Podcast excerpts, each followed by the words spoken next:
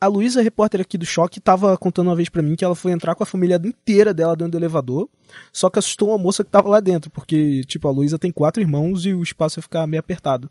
Acabou que a mulher saiu e desceu de escada, dizendo que tinha claustrofobia. Nossa, Rodrigo, parece até uma história que a Raíssa, outra repórter do Choque, contou pra gente outro dia. Ela falou que lá na faculdade dela no Rio de Janeiro tinha um menino que não andava de elevador de jeito nenhum e subia e descia 10 andares de escada todos os dias. Você acredita? o brother aí deve ter as pernas torneadas. Quem precisa de academia, né? Você está ouvindo. Choque da Uva A ciência no cotidiano.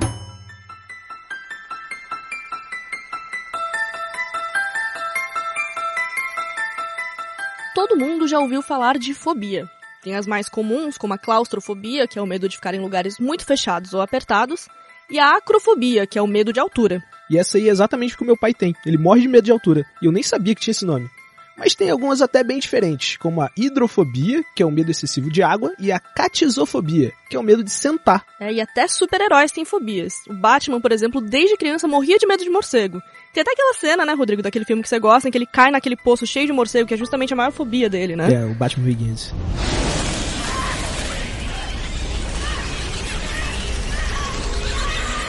E você sabe qual é o nome disso, desse medo de morcego, Rodrigo? Não faço a menor ideia. O nome é quiroptofobia. E é por causa disso que ele escolhe ser o homem morcego, justamente para fazer os inimigos dele sentirem o mesmo medo que ele sentia quando criança. Caramba, e tem também o Indiana Jones, que apesar de passar por aventuras incríveis e ter sobrevivido a situações mais improváveis, ele morre de medo de cobra.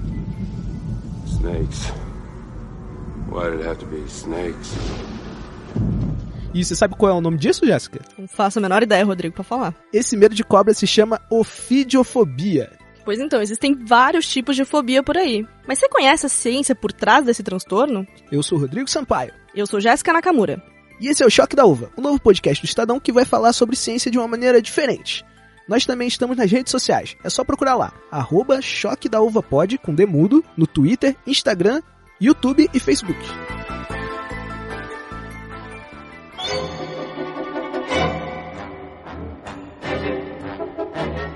E você aí que tá ouvindo a gente, você conhece alguém que tem fobia? Ou será que esse alguém é você mesmo? Bom, histórias como a do Batman, do Indiana Jones, lá do início do nosso episódio, são mais comuns do que a gente imagina. Sem falar que tem fobia de tudo quanto é coisa. De onde nasce uma fobia? Qual a diferença entre fobia e medo? E o que, que acontece no nosso corpo quando a gente está diante do que nos causa pavor? A Marina, que é uma das repórteres aqui do Choque, por exemplo, ela tem tripofobia, que é o medo de coisas com buraquinhos. Inclusive a Marina tá aqui do lado no estúdio. Vamos chamar ela rapidinho? Marina, chega aí. Chega aí, Marina. Oi, gente. E aí, Marina, conta pra gente o que é exatamente essa sua tripofobia. Então, pessoal, eu tenho fobia de qualquer coisa que tenha vários buraquinhos ou saliências. Por exemplo, Rodrigo, o que, é que você sente quando você vê um formigueiro, um coral, uma pessoa com catapora? Bom, no meu caso eu não sinto nada. Pois é, mas isso me dá muita agonia. Nojo, coceira e às vezes até vontade de vomitar. Tipo, meu nível de estresse fica muito alto e é uma sensação muito desagradável. E são coisas muito aleatórias até. Eu chego a ter fobia de alguns tipos de chuveiro. Nossa, que pesado. E é algo super involuntário também, eu não, não consigo controlar. E é complicado porque tem muita gente que acha isso super engraçado e fica me mostrando vários objetos, imagens só pra me zoar, sabe? Mas vale ressaltar, gente, que fobia não é frescura. Sempre bom lembrar, né, pessoal? E você já pensou em algum psicólogo, Marina? Pior que não, viu? E eu acho que isso é até de família, porque minha mãe também tem tripofobia. A gente até já falou de algum especialista, mas eu nunca fui porque isso nunca chegou a me prejudicar. Até porque eu não estou exposta a essa fobia o tempo inteiro, né? A gente vai deixando, vai levando, mas a gente sabe também que tá super vulnerável a qualquer coisa do tipo. Bom, Marina, muito obrigada por compartilhar isso aqui com a gente. Mas fica aqui que esse episódio do Choque é especialmente feito para você. Ai, obrigada, gente. Vou precisar. Valeu, Marina.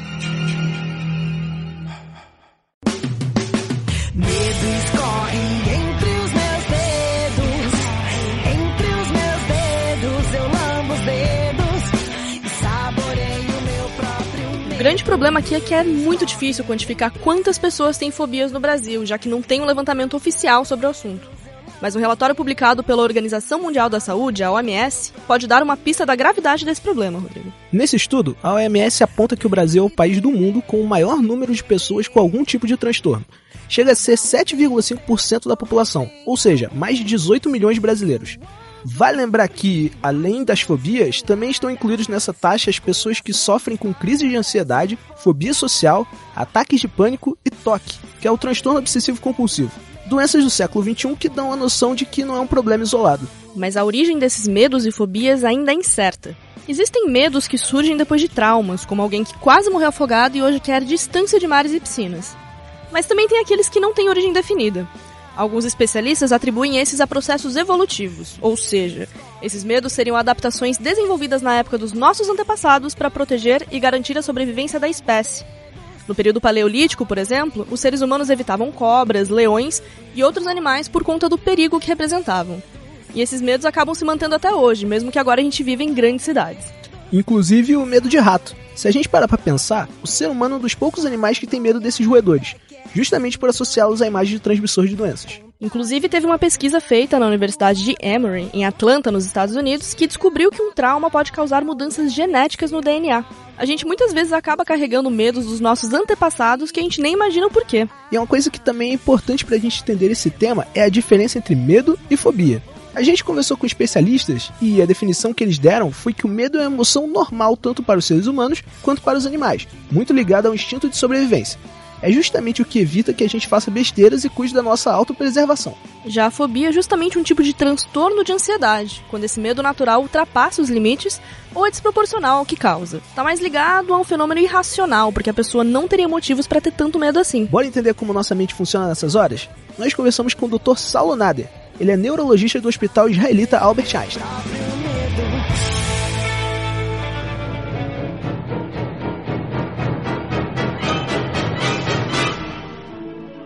Doutor, quando a pessoa tem alguma fobia, acontece alguma alteração no corpo dela? Para a gente entender o que acontece neurologicamente né, no cérebro das pessoas que têm fobia, eu tenho que falar, eu tenho que explicar para vocês sobre uma areazinha do cérebro chamado amígdala. Não, não tem nada a ver com a amígdala que tem na garganta, que muita gente opera quando é criança. Não é essa amígdala. E é uma região muito vinculada ao controle das emoções e do nosso comportamento.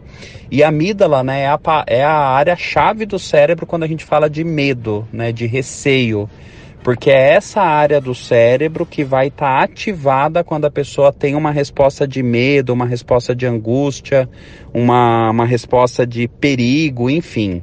Então, quando ela é ativada, é que a gente começa a sentir formigamento, tremores, dor de barriga e o coração batendo acelerado. E também até nojo, né? Como é o caso da Marina, como ela contou no início do nosso episódio. Tudo isso são reações autonômicas que essa área do cérebro, a amígdala, desencadeia organicamente né, no corpo através de reflexos neurológicos autonômicos que a gente chama. E várias outras áreas do cérebro correlacionadas às emoções vão atuar também nessa área do medo. Mas e a amígdala, doutor? Que, que, exatamente ela faz? Um processo que a gente chama de habituação neurológica, né? O que, que é isso? Poxa, eu tenho medo de escuro quando sou criança, mas eu começo a perceber ao longo do tempo, né, que eu sou exposto ao escuro e que nada de mal acontece. Então essa área do cérebro ela vai se reprogramando, se reinventando, a amígdala, e aí com isso eu consigo interpretar que aquela situação usual não é um perigo e com isso eu não tenho né, fobia ao medo. Nas pessoas que sofrem de fobia, que é a doença, que é a patologia, o que, que eu vejo? Esse processo de habituação neurológica ele não acontece. Então as pessoas elas começam, né, em situações habituais a ter o desencadear da reação ali da amígdala, da amígdala como se fosse uma uma situação de perigo, sendo que na verdade não é. Hum, entendi. E outra área do cérebro, né, que está vinculada também é o, a área que a gente fala do símbolo, né, que é uma área comportamental também, uma área que interliga, né, os nossos o nosso córtex, a área do funcionamento motor sensitivo do cérebro, com a área límbica, que é a área emocional que comanda as emoções do cérebro. Então tem até uma pesquisa aqui do Brasil que mostrou que pessoas com fobia, elas têm o afinamento, né? Elas têm essa área mais atrofiada, mais afinada essa área do símbolo anterior do córtex. Opa! Acho que agora é a hora do nosso. Momento Faraday! Professor, o que é esse símbolo anterior do córtex? Traduz esse nome complicado pra gente. Esquecendo os nomes complicados, né? Eu tenho áreas do cérebro que comandam comportamento e emoção. Essas áreas do cérebro são aquelas que identificam medo e que conseguem ao longo do tempo, né, num processo de habituação, se adaptar a eles para que eu não identifique tudo como medo e nas pessoas com fobia esse processo falha, esse processo de adaptação ele não acontece e a pessoa vai ter um medo exagerado que é a fobia, que é patológico. Valeu pela explicação, doutor. Pô, sinistro acontecer tudo isso com o cérebro de uma pessoa. É, realmente a gente não tem noção do que acontece muitas vezes, né? Mas eu tenho outra dúvida. Tem alguma forma de tratar ou controlar uma fobia? Quando é que eu sei que eu preciso procurar um médico? Boa pergunta, Jéssica. E para responder isso, a gente chamou a psiquiatra Maria Fernanda Caliani.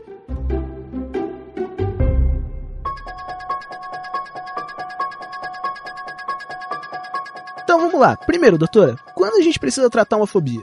O que vai determinar quando uma fobia tem que ser tratada ou não é o grau de prejuízos na vida da pessoa. Então, algumas vezes a pessoa apresenta fobia, mas ela até consegue manter as atividades, mesmo ali com a fobia junto. Mas depois que ela termina aquela atividade, ela sente como se tivesse sido atropelada por um trem. Ela está extremamente esgotada e cansada. Em outras situações, por exemplo, tem um prejuízo funcional e a pessoa falta em reuniões ou em aulas por conta do medo daquela situação. E quando a pessoa decide fazer o tratamento, como é que isso é feito? O tratamento envolve principalmente a terapia e no caso das fobias, a mais indicada é a terapia cognitivo-comportamental. Por quê? Ali a gente trabalha o que a gente fala, né? A gente faz uma dessensibilização sistemática. O que, que é isso? A gente constrói uma lista de situações que causam desconforto para aquela pessoa e a gente organiza de forma hierárquica. Então, nós vamos iniciar com a situação menos desconfortável e aí vai haver um enfrentamento gradual das situações que provocam ansiedade né, visando diminuir aos poucos o desconforto que essa situação ocasiona na pessoa. Tem algum exemplo de como é feito esse tratamento? Então, por exemplo, se uma pessoa tem fobia de dirigir, primeiro ela vai ligar o carro em casa, acompanhada do marido ou de alguma pessoa que ela tenha segurança ali na garagem. Depois, ela só vai dar uma voltinha ali dentro da garagem mesmo. Depois ela vai sair e vai até a esquina e vai voltar. Depois ela vai dar uma volta no quarteirão. Depois ela vai andar um pouco mais. Depois ela vai passar por todos esses passos, mas aí sem ter aquela pessoa de segurança do lado. Então a gente vai aumentando o grau aí da exposição.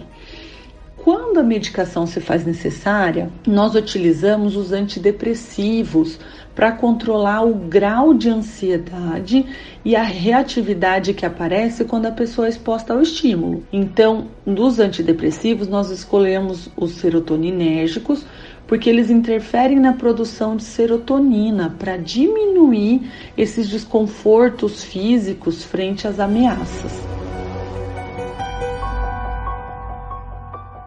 É interessante que a medicação é usada mais como suporte. A doutora Maria Fernanda estava explicando pra gente que esses remédios agem no sistema nervoso para normalizar o fluxo de neurotransmissores, que são responsáveis pelo impulso nervoso de um neurônio para o outro.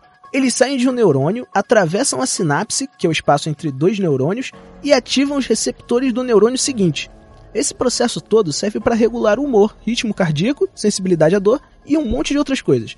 Mesmo assim, a dessensibilização que a doutora explicou é o mais importante no tratamento da fobia. Mas, doutor, é possível ficar 100% curado da fobia depois desse tratamento? Como a fobia é um transtorno crônico em que a causa não é totalmente elucidada, nós falamos num tratamento para controlar os sintomas.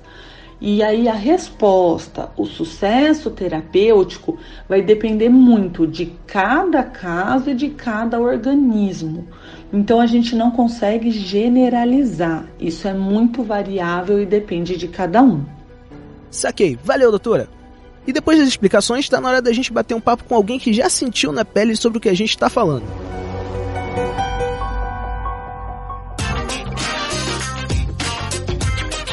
Manja do assunto.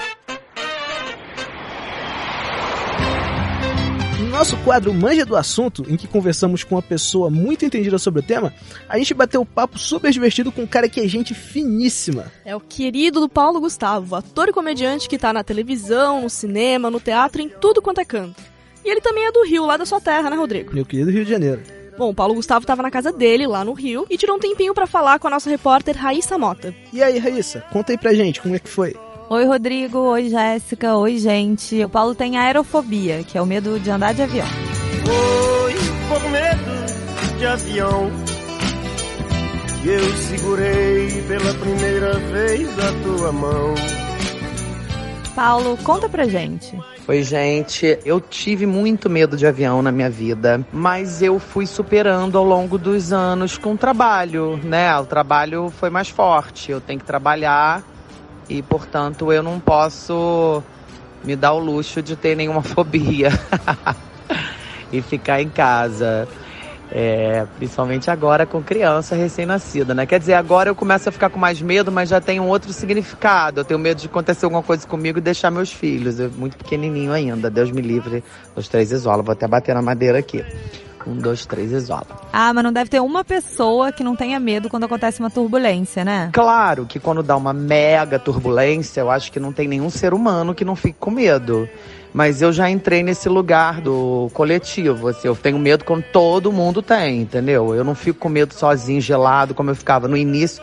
Eu ficava com a mão suando. Primeira turbulência, eu já ficava olhando para a aeromoça para ver se ela tava com cara de, de que, que o avião tá, poderia cair entendeu? Eu já peguei avião algumas vezes pro exterior, que o avião trepidou muito. Eu falei, não tem um negócio para pousar aqui, olhando no, naquele visor no meio do oceano. Eu falei, aqui é tubarão e acabou. Durante muito tempo também eu me segurei no, numa coisa de que se estivesse em cima do mar, por exemplo, ponte aérea, quando você vai, quando você volta não, mas quando você vai para São Paulo do Rio, é, ele vai rente à orla em cima do mar. Eu ficava pensando, bom, se vai pousar aqui na água, tá tudo certo, a água não é terra, não explode.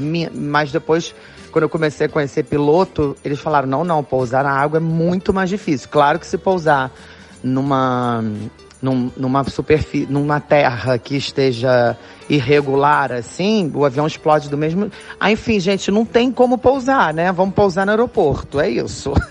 Eu já tive muito medo, mas agora não tenho mais. E você já perdeu algum trabalho por causa dessa fobia de andar de avião? Não, nunca minto, já perdi um trabalho sim. Perdi um trabalho uma vez é, num lugar muito longe, que tinha que descer com um avião. Não vou lembrar o nome agora, mas, por exemplo, tinha que descer com o avião em Brasília e pegar um jatinho bimotor, um jatinho, tipo, muito pequenininho de hélice para descer não sei aonde, um jatinho de cinco lugares. Eu falei, esquece, prefiro perder esse trabalho. Então eu já perdi um trabalho por causa disso, mas eu trabalho muito, né? Viajo o Brasil inteiro com show e não tenho realmente mais nenhum problema com isso. Mas no início eu tive muito, isso me rendeu muitas piadas, inclusive me rendeu um bloco enorme no Hiperativo, que eu fiquei oito anos em cartaz. É isso, gente. A gente tem que usar o perrengue e transformar em coisa boa. Eu transformei em arte. Tá bem, obrigada, Paulo. Valeu por ceder um pouquinho do seu tempo para falar com o Choque. Beijo grande para vocês. Fiz questão de vir aqui com carinho dar o meu depoimento sobre esse assunto. Um beijo grande.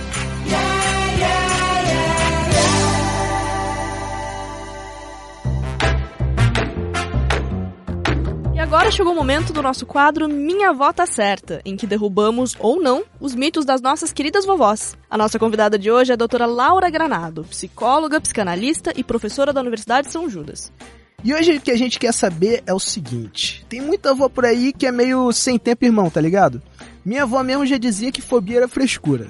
Um exemplo, a fobia de palhaços, que é a courofobia.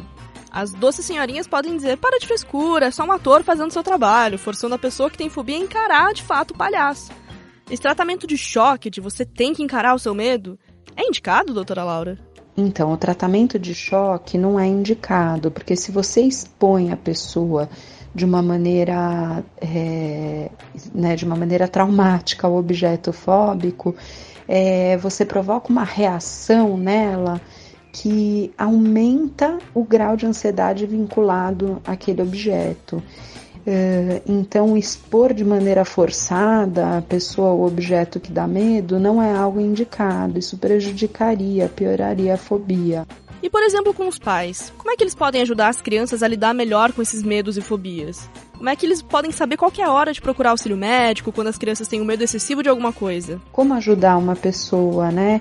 Identificando que tem esse medo excessivo, poder levar um psicoterapeuta, né? Quando você percebe que aquilo está provocando um prejuízo à vida da pessoa, um sofrimento excessivo, está prejudicando o trabalho, a escola, né?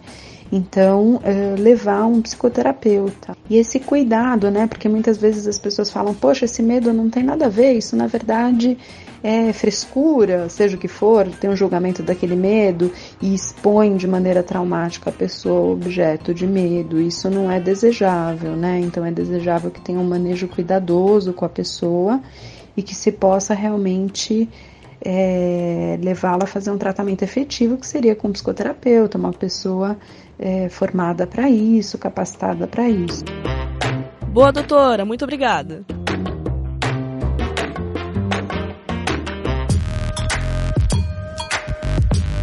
Ajuda aqui!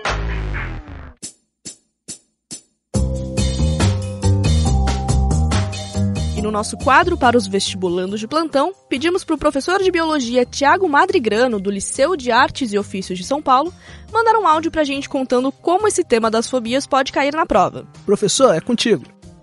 Oi, pessoal, tudo bom? Aqui é o Tiago, professor de biologia. Quando a gente pensa em fobia, geralmente a gente associa àquele medo que foge do natural e é disparado por certo, certos fatores externos, que podem ser, por exemplo, alguns animais, eventualmente, dependendo do tipo de fobia, causas como excesso de pessoas ou ambientes abertos, enfim. Isso varia muito de pessoa para pessoa. Da perspectiva biológica, uh, aparentemente existe uh, uma, um fundo fisiológico para esse tipo de, de comportamento e ele está muito atrelado ao sistema nervoso reforçando então o paralelo entre fobias e os vestibulares, um pouco da anatomia do sistema nervoso é interessante de ser abordado, mas acho que mais do que isso, a conexão entre os neurônios, né? Todo esse processo de comunicação entre o córtex pré-frontal, o, a amígdala, o hipocampo, ou mesmo com as glândulas, né, que estão distantes dessas áreas, como a glândula suprarrenal, Uh, essa comunicação se dá por meio de, de impulsos nervosos, né, que tecnicamente a gente chama de potencial de ação, e através de, da integração das sinapses, que é quando um neurônio efetivamente se comunica com outro neurônio. Né?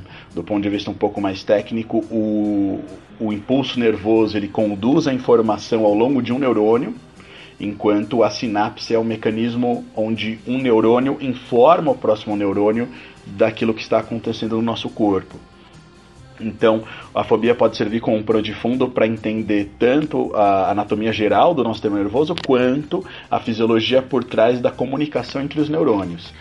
Essa comunicação é tão importante que boa parte dos é, remédios que trabalham em cima de transtornos de ansiedade e fobias são, são drogas que atuam nessa comunicação. Pode ser através da, do aumento da liberação de certos neurotransmissores ou pela redução da liberação desse, dessas substâncias. A ideia da, das substâncias que atuam né, ah, no tratamento desse tipo de transtorno é sempre reequilibrar ah, essa comunicação que por algum motivo saiu da normalidade. Estamos chegando ao fim do nosso choque, mas ainda temos tempo para nossa premiação favorita. Com vocês, Prêmio Ig Nobel.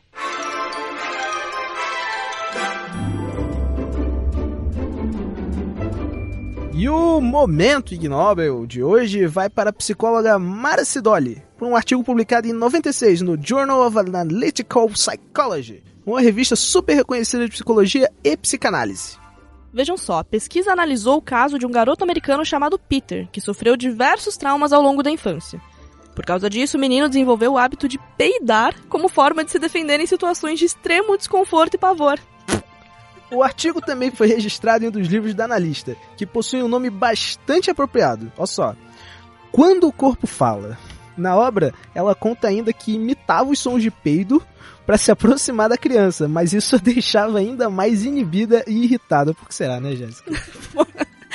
É, Rodrigo, a autora conta ainda que durante as sessões de terapia, ela se sentia, abre aspas, ignorada, humilhada e esquecida, fecha aspas, pelo Peter.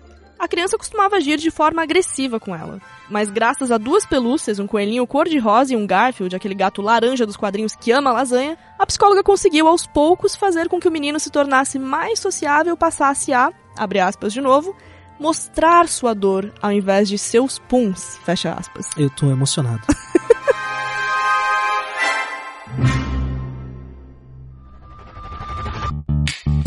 E esse foi o Choque da Uva, um novo podcast de ciência do Estadão que explica tudo o que você tá afim de saber.